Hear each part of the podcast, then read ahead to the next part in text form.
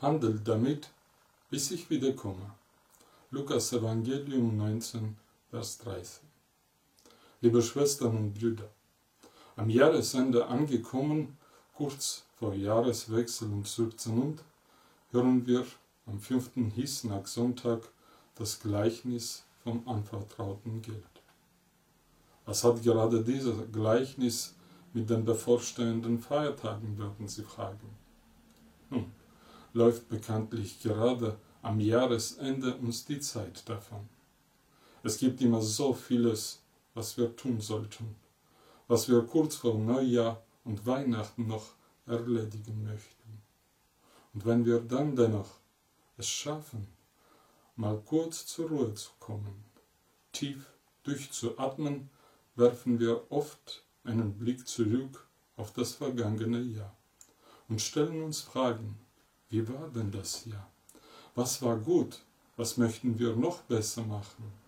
Was haben wir erlebt und erreicht? Und die Antworten sind sehr unterschiedlich.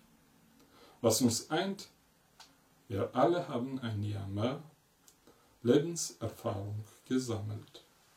Wir haben ein Jahr mehr hinter uns, aber auch gleichzeitig ein Jahr weniger vor uns. Die Zeit, die so gnadenlos davonläuft, ist auch unsere Zeit. Das zu begreifen kann einen sehr traurig machen.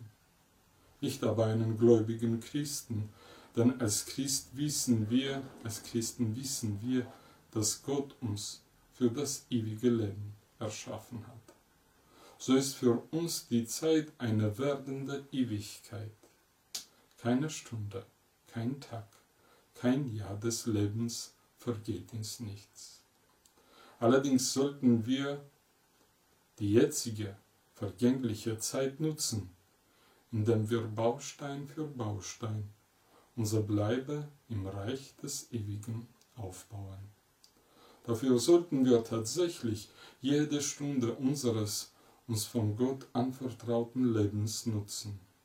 Denn so wie der König seine Knechte zur Verantwortung zieht, so wird auch Gott uns fragen, was wir aus uns anvertrautem Leben gemacht haben, wie wir damit umgegangen sind und wie und wofür wir es eingesetzt haben.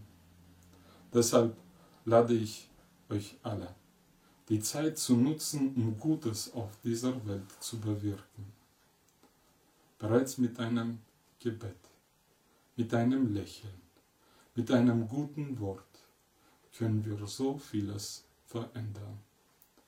Nutzen wir also das uns anvertraute Leben für das Gute und hören wir auf das Wort des Herrn, der uns sagt, sammelt euch Schätze im Himmel, wo weder Motten noch Rost sie fressen.